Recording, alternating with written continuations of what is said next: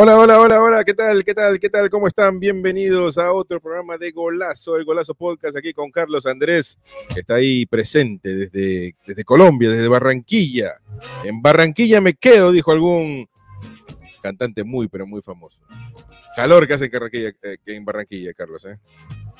Que tú me, que tú me has dicho que, que, que no es un lugar turístico. Toda la gente de Barranquilla te va a reventar el, eh, en, los comentarios, pero tú has dicho que tú, para ti, Barranquilla no, no tiene nada turístico. ¿no? ahí no se puede ir, pero ni, ni de balas.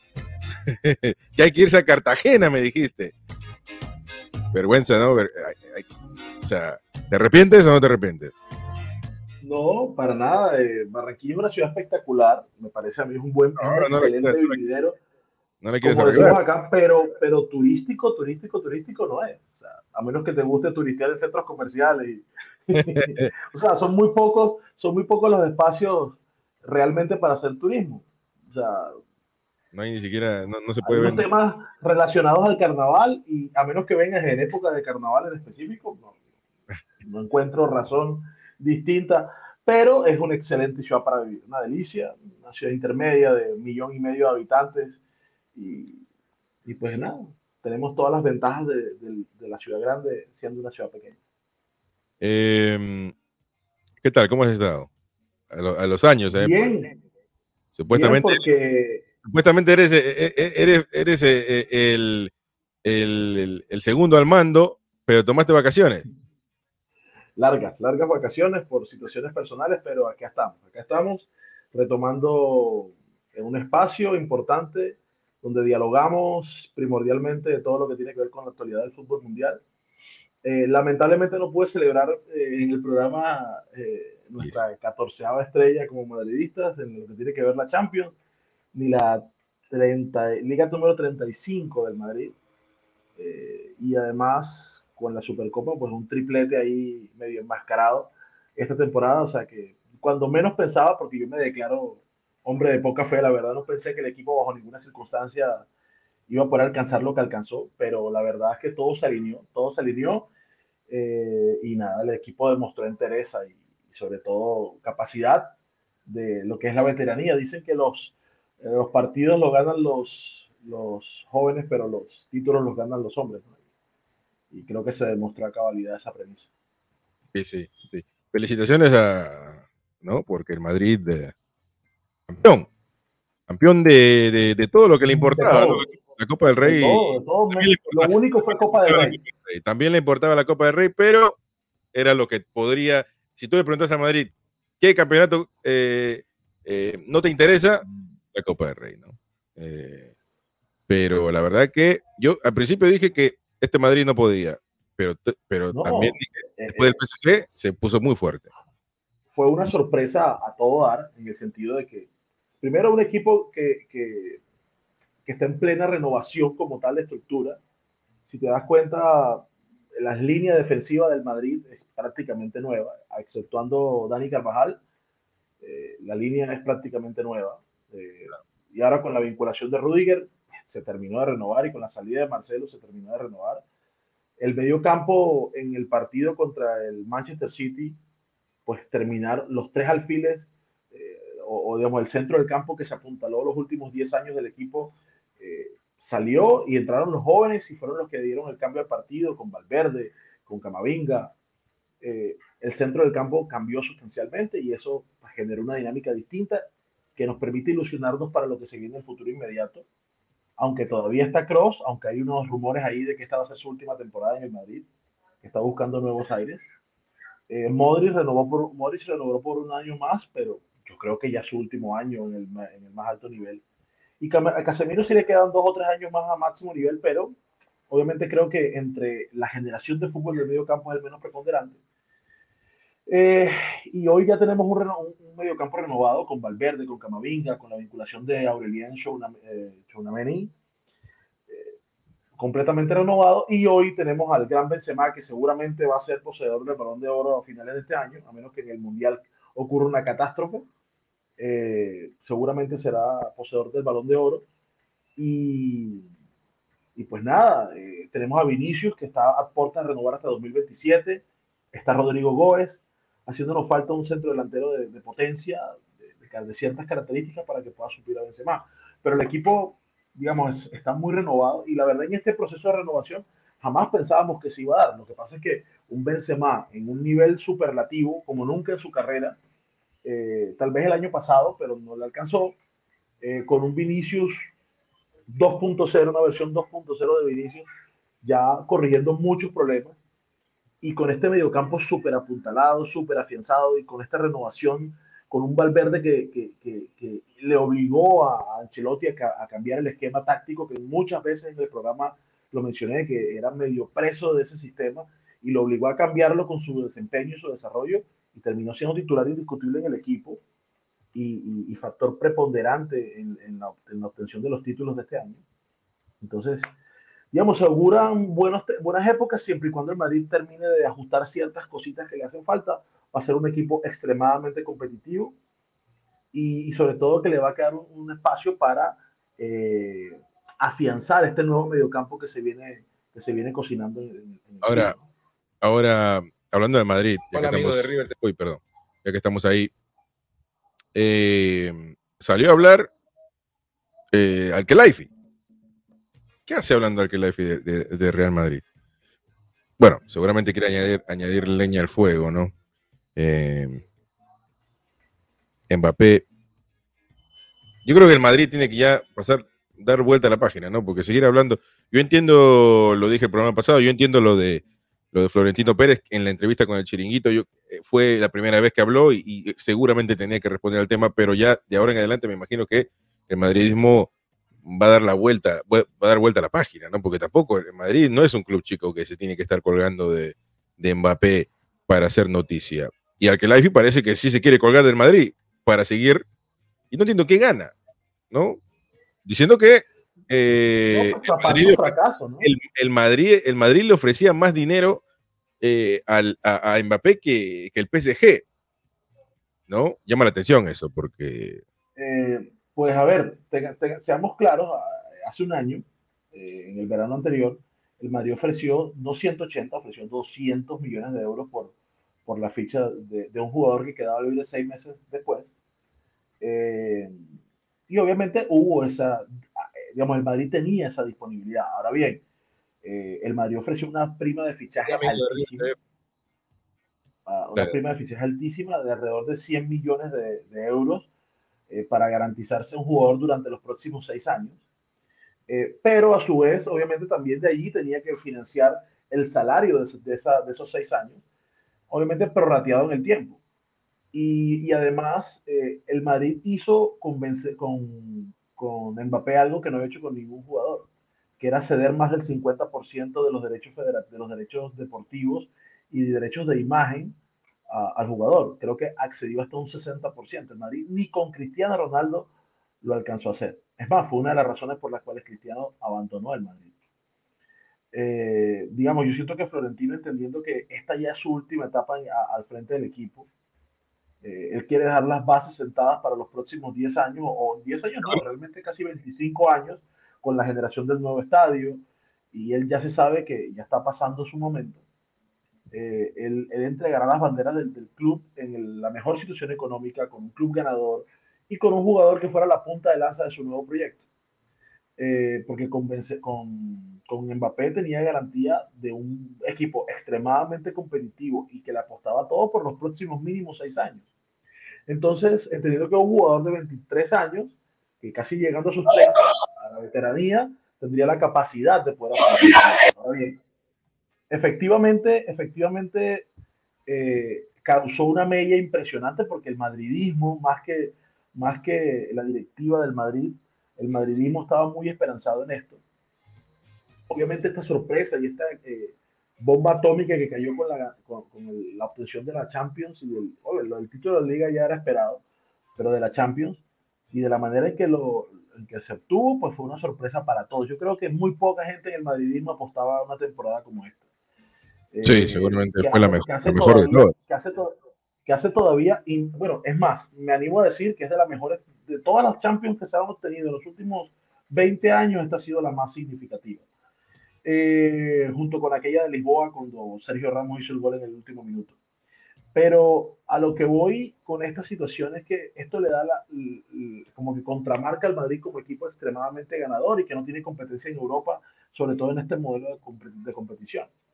Entonces, eh, lo que sí es claro, Chris, es que yo creo que sí hubo una afectación importante en lo que tiene que ver para el madridismo, esa expectativa, esa esperanza, y que un jugador que es la segunda vez que le ve la cara al equipo. O sea, el tren del Madrid generalmente pasa una vez. Y no es un tema de orgullo, es un tema de, proyecto deportivo. Y este jugador pues decidió, en su juventud, en su, con su entorno, decidió quedarse por tres años más ganándose un pastizal, porque se está ganando un pastizal. Eh, un tipo que se está ganando 100 millones netos limpios por año, nadie lo tiene hoy, ni Messi, ni Neymar, ni ninguno. Entonces es difícil que el Madrid pudiese afrontar eso. O sea que tal vez para efectos de la contratación, sí, el Madrid tuvo que haber ofrecido algo más de 200 millones de euros en los 25 millones libres, que son 50 netos por temporada que se estaba ofreciendo en Mbappé, más la primera fichaje de 100 millones de euros. Seguramente que sí, pero no creo realmente que hoy el PSG le esté pagando menos de lo que le ofreció el Madrid. Eh, esperemos porque va a pasar el tiempo y saldrán los números reales, así como pasó con Messi en su momento en Barcelona, así va a pasar con, con, con, Mbappé. Em, no, no entiendo por qué, por qué el sigue hablando de Real Madrid, ¿no? Pero ha salido, ha hablado fuerte, o sea, em, ante, ante el rechazo al Madrid, dice, rechacé 180 millones el pasado verano del Real Madrid porque sabía que Kylian quería quedarse en el PSG. Le conozco muy bien, sé lo que quiere él y su familia y no se mueven por dinero. no se mueven por dinero. pero déjame terminar. déjame, terminar. Dice, ha elegido jugar aquí por su ciudad, su club, su país y por el proyecto deportivo. Él solo piensa en jugar y ganar.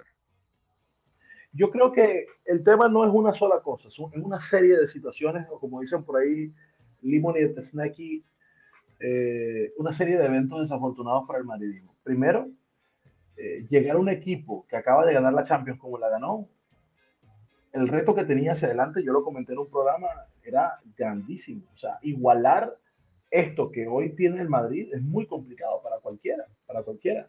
Son los jugadores con un talante, eh, como dicen, chapados con, o hechos con una madera diferente o madera fina, tienen esa capacidad.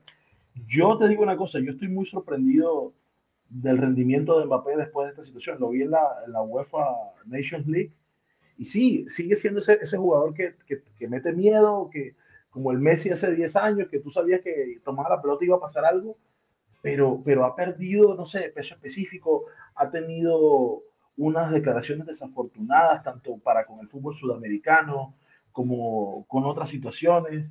Eh, ahora, para rematar con esta situación de, de que parece que es cierto que está tomando decisiones y que él llama a jugadores directamente para tratar de que se vinculen al proyecto deportivo del PSG que pasó con Sheunameni y que él mismo lo confesó en una entrevista que Mbappé lo llamó ofreciéndose, que viniese al PSG o fuese al PSG a jugar y que este la rechazó.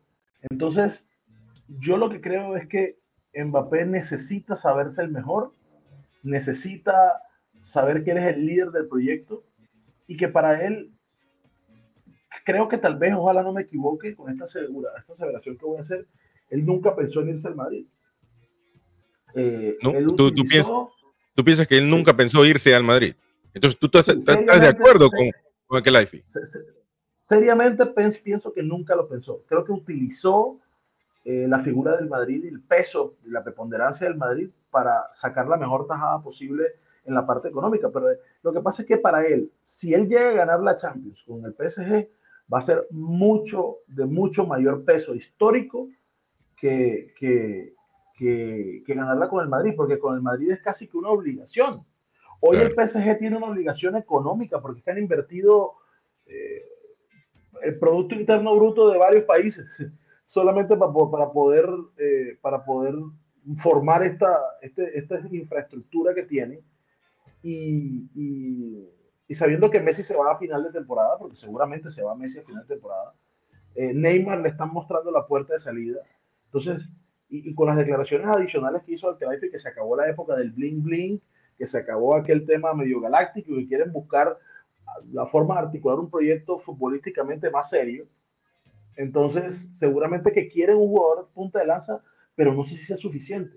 Porque hoy, con la edad que tiene eh, Kylian, eh, cuando le ha tocado afrontar, sí, él, él, ha dado el, golpe sobre la mesa y ha salido, pero no es suficiente. Se requiere algo más, más soporte de equipo, encabezado por ti, pero más soporte de equipo. Ejemplo, lo que hizo en semana temporada con el Madrid.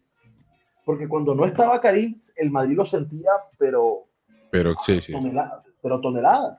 Y cuando estaba, marcaba la diferencia. Pero cuando él no estaba, eh, eh, eh, digamos, aparecían dos o tres más que complementaban, y eso es lo que no pasa en el PSG. Entonces, en ese orden de ideas, Kylian solo no puede, pero él debe ser la punta de lanza del, proyecto. Y la verdad, desde que ocurrió aquello, lo he visto, pues no con la misma finura o con la misma capacidad de los partidos anteriores. No sé si que lo estoy viendo con una óptica madridista, pero solamente con lo que vi en la, en la, en la Nations League, la verdad fue muy triste, inclusive quedaron de últimos en el grupo, perdiendo los dos partidos de locales y empatando los dos partidos de visitantes. Entonces es muy, muy complejo que, ver, ver que, hay, que hay limitaciones en tu equipo. hombre, Francia tiene una nómina soñada para cualquier técnico de selecciones. Eh, inclusive hoy tiene una mejor nómina de la que tuvo en el Mundial hace cuatro años y hoy lo veo tambaleando. Y, y es muy probable que con el grupo que le tocó que no la tenga fácil en el desarrollo del mundial. Em, otra de las respuestas que fueron interesantes el día de hoy, bueno, no el día de hoy, sino, bueno, ¿cuándo fue la entrevista? Creo ayer, ¿no? Em, porque Teba salió a hablar también, no, no arremetiendo, pero sí en defensa, en defensa del fútbol español, ¿no? Por decirlo de esa forma. Em, y dice, lo que hacemos lo hacemos porque sabemos que se puede. Hablando del dinero, ¿no? Que de que más o menos Tebas dejó entender de que el PSG tiene raptado a, tiene muchas libertades, ¿no? Con, lo que tiene que ver con el dinero, que en su, en su eh, tiene un poco de razón, o no tiene un poco, tiene toda la razón, pero también los jugadores se quedan, o sea, no es que eh, no, no, los obligan a firmar. Eh, dice no es nuestro estilo hablar de otras ligas, clubes o federaciones. No vamos, no vamos dando clases, no vamos dando lecciones y no vamos a permitir que nadie nos dé lecciones. Todos los años es lo mismo. Vamos a seguir construyendo nuestro proyecto. Y el problema con el proyecto del PSG es que nunca termina el proyecto, porque ya el proyecto viene de muchos años, muchos años atrás. Después, sobre el futuro entrenador, dice, lo diremos en su momento, solo quiero dejar claro que Zidane me gustaba como jugador y me gusta como entrenador pero no hemos hablado con él ni directa ni indirectamente jamás. Eh, ¿Tú qué piensas de, las declaraciones estas eh, con las que termina Al-Khelafi? ¿Tú crees que, que Zidane pueda, yo no lo veo descabellado que, vaya al PSG? ¿eh? yo pues trato de ponerle coherencia a esta situación. Yo no creo, pues, sabiendo que la rivalidad que ha existido perenne entre el PSG y el, y el Olympique de Marsella, siendo Zidane marsellés, habiéndose criado en la cantera del Olympique de Marsella. Eh, aunque él, digamos, jugó más en el Bordeaux que, en el Olympique de Marsella, pero y donde creció fue en el Bordeaux. Entonces, en ese aspecto, eh, digamos, yo creo que no le perdonaría en su tierra que él dirija al país. Es un tema bastante complejo. Y, su ídolo es Y su ídolo es Enzo Francescoli, que es uno de sus, digamos, de las insignias del equipo. Hoy, sin embargo, tú te das cuenta de los, clásicos del PSG con el Olympique, es una tragedia, o sea, eh, hay, hay, crisis, hay bombas lacrimógenas a las afueras del estadio, de los enfrentamientos entre aficionados de ambas, de ambas, partes. Entonces, yo veo complicado que la suma eso. Él, siempre ha expresado su, su, su, querer, que es dirigir a la, a la, selección francesa, y bajo las condiciones que tiene hoy Deschamps, que hoy lo avala solamente haber ganado el título hace cuatro años, eh, digamos, yo creo que él está esperando más bien la posibilidad de dirigir. Inclusive se, se barajó que él aceptara el Paris Saint Germain, pero con la condición de que cuando requiriera la selección francesa su uso, que me parece una locura, un, un despropósito, él dejaba temporalmente París para dedicarse a la, a la, selección francesa.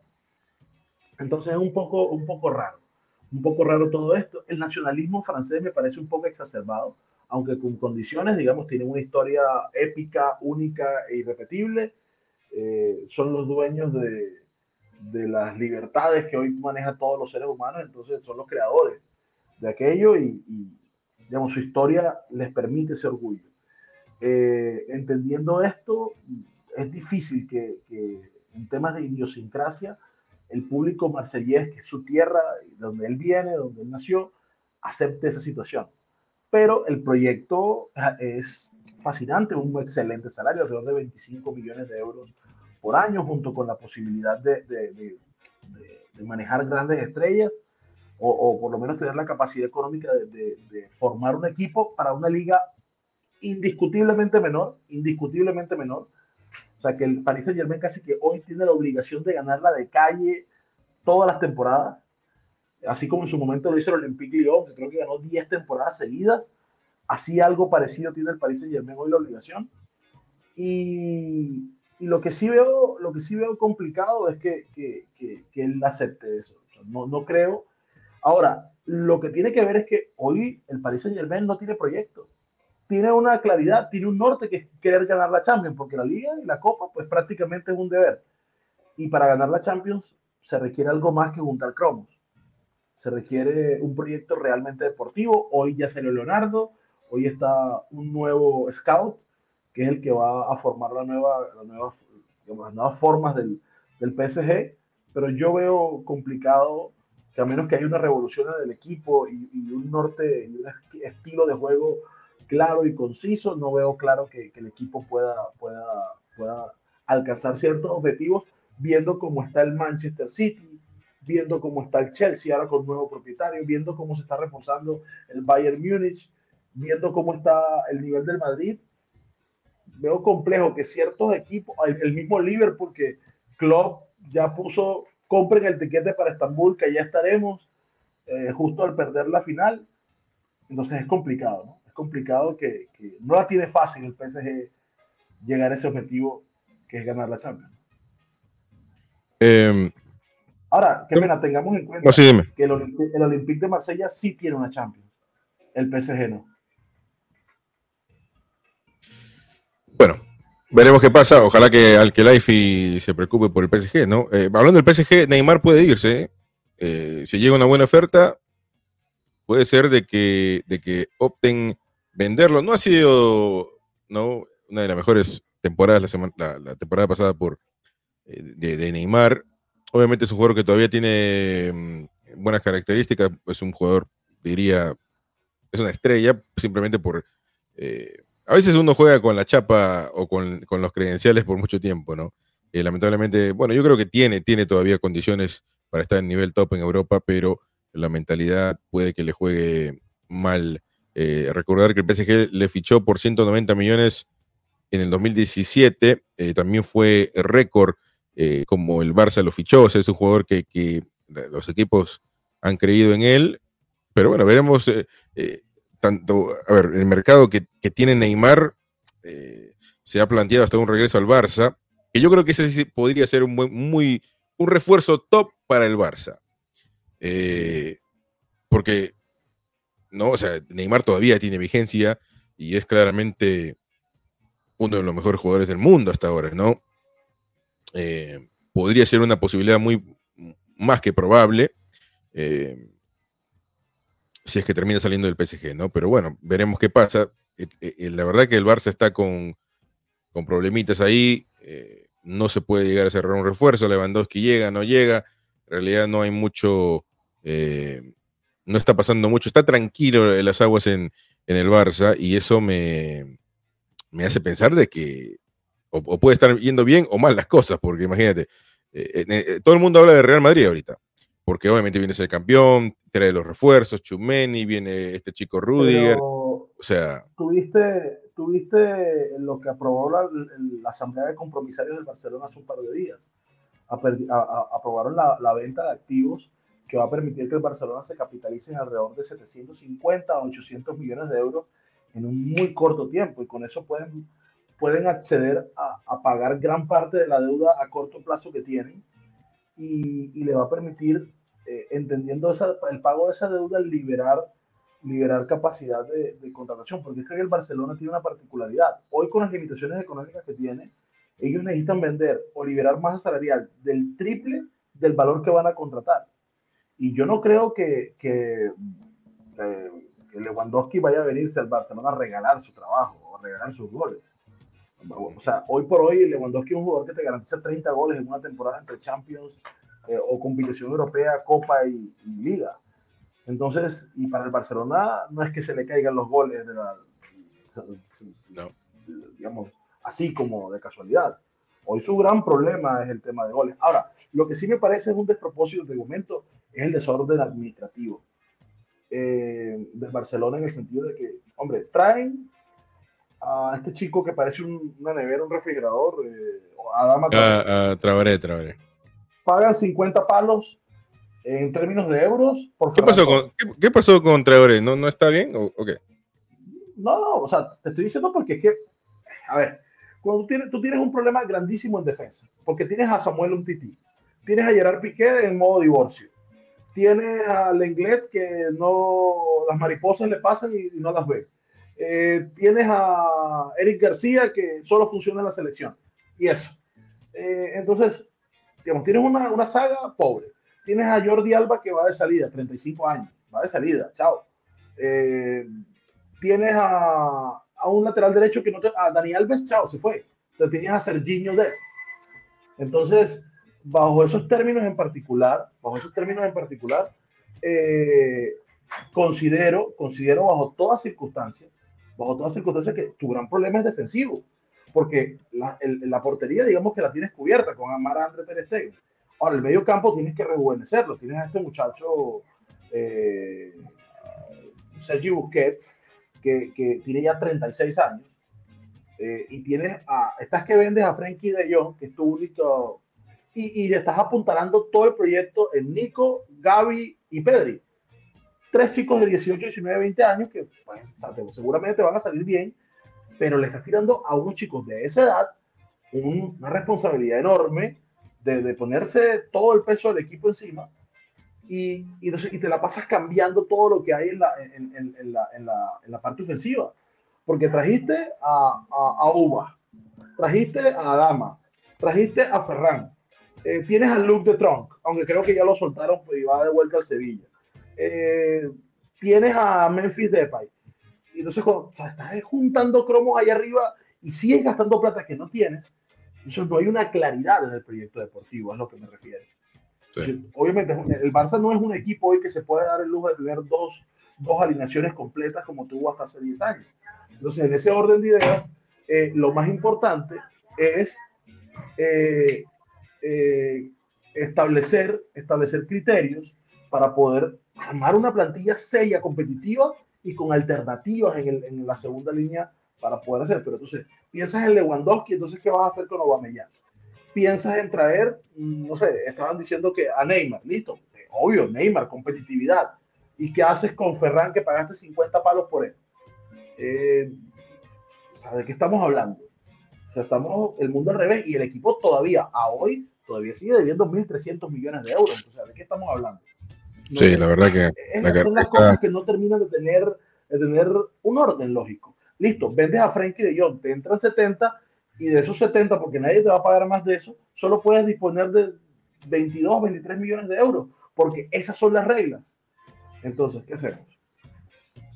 Sí, hay un problemita. Em, el español piensa en comprar a Vallejo, eh, eh, de Real Madrid. Buena contratación. Y, hay una, pero hay un problemita que con, bueno, no, en realidad un problema, porque tiene Mendy todavía por ese lado eh, el Real Madrid.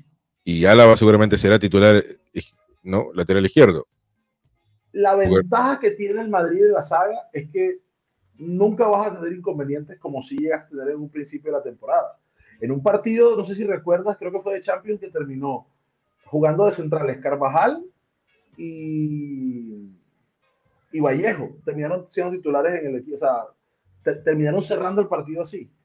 Y, y, es más, estoy mintiendo, estaban jugando Mendy y Carvajal de centrales. Entonces, hoy el equipo tiene a Rudiger, abres un abanico de posibilidades, porque puedes jugar con línea de tres en el fondo para eh, poblar mejor el mediocampo. Si vas a jugar con línea de cuatro, pues tienes una alternativa de jugar con por la izquierda con Álava o en su defecto Mendy. Por la derecha Carvajal y hay que buscar una alternativa, aunque está Nacho. Por la izquierda también puede jugar Nacho. Nacho, que es tan polivalente, puede jugar en los dos, cualquiera de los dos puestos de la saga defensiva. Y tienes a Militao y tienes a Álava y a Rudiger. O sea, tienes un abanico de posibilidades defensivamente. Hoy el problema no es lo que tiene el Madrid. Hoy creo que el Madrid tiene, si se le cae la ficha de Benzema, ¿por qué no suple? Porque Mariano continúa, pero no sirve. Jovic parece que se va cedido al Getafe, parece. No, es, no, no está claro todavía, pero se va cedido. O si no, volverá a préstamo al Eintracht de Frankfurt. Entonces, no se sabe. Eh, la, la, alternativa B o el plan B de, de, de, de, Benzema no está claro. Y ese es el punto complicado del Madrid. Eh, puede ser de que, a ver, estamos salteando lo, lo, los equipos, pero eh, regresando al Barça, Koundé también puede ser una opción que están viendo eh, obviamente Piqué sería muy buen refuerzo con D, ¿eh? Eh, es uno de los mejores centrales de, España. Problema es que lo quería el Chelsea también. Y con Piqué, que supuestamente le han dicho que no da para más, o sea, no, que, que, no va a ser titular, eh, está buscando esa opción. También Xavi insiste con Dembélé, no lo quiere dejar salir. tampoco no sé si tiene tantas ofertas de Dembélé, ¿eh? Mira, y ahorita en el, en el, esquema que te pinté, no, no mostré a Dembélé por ningún lado, porque para mí no va a estar en el Barcelona. Porque ¿Tú crees que no se queda? Porque tengo, yo, para mí, o sea, que es un tema de plata. O sea, ¿De dónde va a sacar plata el Barcelona? Porque es que el tema es que se vence el contrato, y al vencerse el contrato es una nueva contratación lo que van a hacer, no es una extensión del contrato. Y al, al hacer eso tienes que cumplir con la regla, vender el triple para poder pagar esto. Obviamente con la, con la venta del cuarenta y pico puntos de punto tanto por ciento del BLM, que es el tema del manejo de, del Barcelona, más eh, unos temas de unos activos que tenía, son 700 y algo más millones de euros y puede aminorar mucho la carga y podrá subir el diferencial para hacer contrataciones, pero, pero lo que, a lo que voy es que, es que sigue estando complicado el Barcelona porque el pasivo sigue siendo alto. Entonces quieren ser competitivos, pero para poder ser competitivos tienen que poner la casa en orden y ese equilibrio es el que no veo todavía. Entonces, ¿cómo vas a subirle el salario de, de, de Lewandowski, que no se baja de 9 millones de euros libres, o sea, 18 netos? ¿De dónde, cómo, cómo, le asumes el salario a Neymar, que está cobrando, a menos que Neymar se venga a ganar, porque está ganando 35 millones de euros en este instante? ¿A cuánto se va a venir a ganar el Barcelona? Es que hay que ser realistas, creo yo. Hay que ser realistas claro. y aterrizar mucho los números, porque si no, o sea, el, el, tendrías que vender. No, claramente, el que, el que, el que... 15, 120 eh, el Barcelona para poder librar eso. ¿A quién van a vender si la única variable hoy que pueden vender es a Pedri, a Gaby y a De Jong en esa cifra? Entonces. Claramente el que, el que vaya al, al Barça va a ser por corazón, o sea, porque eh, se van a tener que bajar algunos sueldos, ¿no? Eso, eso está claro. Al menos que... Y el tema de Piqué, para indemnizar a Piqué, si lo sacan son 100 millones de euros. Yo creo que lo están sacando, si no, le están no, confirmando de pero... que de que no va a ser titular. Pero le están debiendo 100 millones de euros. Bueno. Porque él lo que hizo fue que prorrateó su, su salario, pero se lo tienen que pagar. Bueno, eh, inter... no hay muchas noticias ahorita en el fútbol porque obviamente están todos de vacaciones, como Carlos Robles. Están todos eh, tranquilos. El, el, madridismo está, ¿no? Está pasándola bien, no tiene ningún problema, está, está todo en paz. Aunque hay un problemita, ¿no? Porque Benzema ¿Quién es el que re reemplaza a Benzema cuando se lesione, cuando hay algún inconveniente? ¿Quién va a reemplazar a Benzema? Ya hubo ese problema la, la, esta temporada pasada y fue letal la diferencia con Benzema y sin Benzema. Jovic se va prestado. Mariano, no, no pasa nada. Asensio. Se queda, pero no pasa nada. Juega de no, vez en Asensio, cuando. Eh, no, Asensio es posible que se vaya. Asensio es posible claro, también vaya, es posible que se vaya. o sea, ni siquiera Gareth Bale. De, de ah, eh, me dice Roberto Martínez que, que Eden Hazard está en el mejor momento en la historia, en su carrera. no, me pues, sorprende. Amanecerá y veremos. Amanecerá y veremos, le quedan, le quedan dos años de contrato, ¿no? Eh, parecía que se iba a ir, ¿no? Parecía que estaba. Yo decía es, es que, el jugador mejor pago del Madrid hoy por hoy. Es increíble, ¿no? Increíble. Él, él está tranquilo. Eh, literalmente no, necesitaron de él para ganar la Champions. O sea, no, necesitaron de él para ganar la Champions, increíble. Y es el mejor pagado, ¿no? Increíble, cómo es la cosa. Los contratos, los, contratos están para cumplirse y literalmente es así. Es así porque, imagínate. Pero es un jugador interesante, pero ya han pasado cuatro años más o menos, cinco, ¿cuántos años? De 2018, ¿no? Cuatro años de. el, tipo, el tipo vale lo que el tipo vale, vale anual lo que le toca pagar al Madrid por el estadio anual durante los próximos 20 años. No, es una cosa tremenda. Bueno, veremos qué pasa, ¿no? Pero el jugador tiene que ponerse a top, o sea, tiene que tratar de hacer algo. Pero yo no pienso, yo no pienso que él eh, no quiera jugar bien. Yo creo que la camiseta de Madrid le pesó y le pesa y le continúa pesando. el, problema es que el tipo tuvo una lesión complicada, eh, un tema coyuntural. Pero también puede ser mental, como Ansu Fati. Sí, en gran medida. Por lo menos lo del chico Ansu Fati, la verdad, me da una tristeza enorme porque es un potencial enorme que está malgastándose allí por un tema de lesiones. Pero nada, es la realidad, ese es el fútbol de alto nivel. Y en el fútbol de alto nivel, si no estás al 100%, pues entras en desventaja con el resto que sí lo está. Y es muy complicado asumir. Y, ves que entra un chico como Rodrigo que está volando. Ves a Vinicius en su versión 2.0 que está volando. Y, pues nada. Yo lo que sí quería proponerte era un tema, Chris, no sé si estás de acuerdo, entendiendo esta realidad del fútbol hoy, es ver la posibilidad o la propuesta que hizo la FIFA de, al fútbol sudamericano o a la CONCACAF de, de cómo se plantean las próximas eliminatorias que, por, increíble que parezcan, eh, el Mundial se acaba si mal no estoy, es el 12 o el 18 de, diciembre y el veintitanto de marzo ya comienza la nueva eliminatoria. o sea, no han pasado algo más de tres meses y ya está la eliminatoria del próximo mundial corriendo.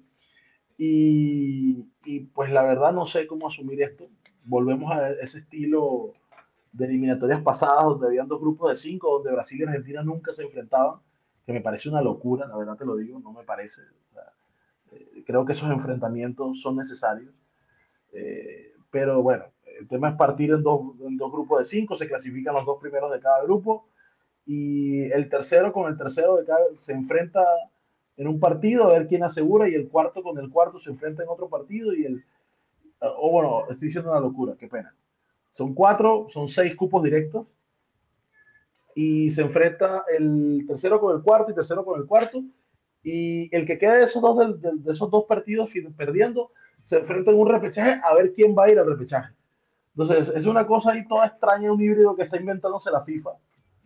Pero la verdad siento que estamos perdiendo, que estamos perdiendo potencial. Pero tú no, tú no, este crees que. Tú, no lo ves como un algo positivo para la selección. O sea, Colombia se podría clasificar tranquila. No, pero que con seis, si no se clasifica, es mejor que no se clasifique, porque para ir a pasar a si no. no, pero es muy competitivo, muy competitivo. No, pero venga, venga.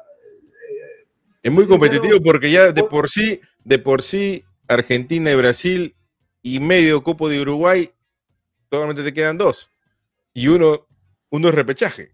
O sea, piénsalo de esa forma también, porque si no, es muy difícil. Sí, pero igualito yo te digo, yo no, yo no sé cómo va a funcionar el Mundial de 48 selecciones, no, no, no entiendo. Ah, eso es bravo. Tengo, entendido, Que, tengo, tengo, entendido que va a haber una fase previa antes del, y el Mundial realmente va a, ser va a seguir siendo con 32 y que va a haber como una especie de, de, fase previa, de liguilla, antes para poder definir quiénes entran a esa fase final, eh, que es como un contentillo para decir sí clasificó al Mundial, no lo tengo claro todavía, pero, pero lo que sí te puedo decir es que hoy por hoy el único, la única selección que no ha ido mundial por, por CONCACAF es Venezuela. Por CONCACAF no, qué pena, por CONMEBOL es Venezuela. CONMEBOL. Nunca ha ido mundial. Y, viendo el nivel que mostró Perú contra... No, no, no, no. Por favor, no, no, no me hagas eso. No, pues qué, pena. Pero viendo el nivel que un equipo de Oceanía te plante cara de esa manera y que te controle el partido, porque es que eso fue lo que terminó ocurriendo te controla el partido, eh, dice mucho de nuestro nivel. Dice mucho de nuestro nivel. Estamos bajos. Estamos bajos. Estamos, bajos. Hoy ya Mbappé nos ve con desprecio. No, Mbappé, lo de Mbappé. Pero también un poco fuera de lugar, ¿no? O sea, porque Francia... No, indiscutiblemente, indiscutiblemente, pero al final, o sea, cuando ya se enfrentan equipos europeos contra equipos sudamericanos, terminan teniendo la razón.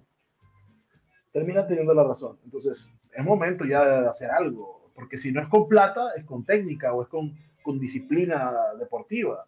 Y yo creo que hoy por hoy la única selección que a mí me veo que tiene un, núcleo, un core constituido es Argentina, porque a Brasil puedes jugar un partidazo, pero les haces, les presentas cara defensivamente y con una oportunidad y los pones a temblar. Entonces, yo siento que les hace falta algo como corazón. Y como no tienen un líder real, porque Neymar es su líder futbolístico y se la pasa peleando y haciendo mofa durante todo el partido, eh, es diferente, ¿no? Es diferente. Entonces, digamos, a mí lo que me preocupa es que esta eliminatoria va a hacer que eso, eso que tanto nos ufanamos de lo difícil que es, termine siendo no tan cierto.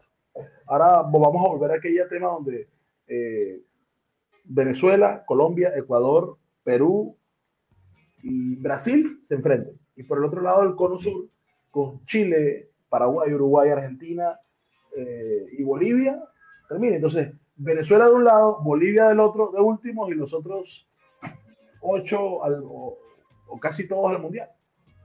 Sí. Bueno, veremos qué pasa con, esta situación del mundial que va a ser interesante. Yo, por lo menos, a ver, por ejemplo, los venezolanos están chochos, o sea, ellos, quieren esto, los bolivianos también, incluso los peruanos también. O sea, los colombianos me imagino que también, porque imagínate, aquí con los cupos que hay, que pueden ser dos o tres, muy difícil Argentina y Brasil se queden fuera del mundial. En Colombia, muy difícil en Colombia se está planteando una reestructuración gigantesca, pero se está planteando, pero de ahí, del dicho al hecho, hay mucho trecho. Por lo menos ya este nuevo técnico, que era el segundo al mando de Peckerman, ya dijo que contaba con James, que contaba con Cuadrado, que contaba con lo que estuviesen. La verdad no me parece. Yo creo que ya ahí viene un nuevo nivel. Si te das cuenta, en tu amado River Plate, hoy suena Miguel Ángel Borja para ser el centro delantero supliendo a Julián Martínez. Eh, César Baloyes, no, César no, Baloyes, no. Diego Baloyes que juega en Talleres de Córdoba, si mal no estoy. Eh, es un gran extremo que tiene todo el potencial y tal vez con las manos de, en las manos de Gallardo tenga la posibilidad de crecer lo que se requiere. Ahí está Santos Borré rompiéndola en el Eintracht de Frankfurt. Eh, digamos, hay alternativas para volver a lo mismo, a los dueños de la selección, a los que tienen tantos rollos, a los que tienen talento, o como dice un amigo, tienen mucho talento, pero le falta la práctica que andan pendientes más de un cortecito de cabello y tintura y el reggaetón y, la, y estar en, en la NBA y, no en lo que tienen que estar, pues es complicado. Es complicado. La selección requiere un poquito más de compromiso. Bueno, se nos acabó el programa. Estaremos, eh, obviamente, como siempre, eh, poniendo contenido y hablando, hablando de fútbol. No se olviden de escucharnos en iBox, en Spotify, Google Podcast, Apple Podcast en todas las plataformas de audio y obviamente en vivo y en directo en Facebook Live, YouTube y Twitch. Así que muchísimas gracias por estar como siempre. Y bueno, nos vamos, Carlos Andrés. Muchísimas gracias. Vale. Chao, chao. Como de costumbre. Chao.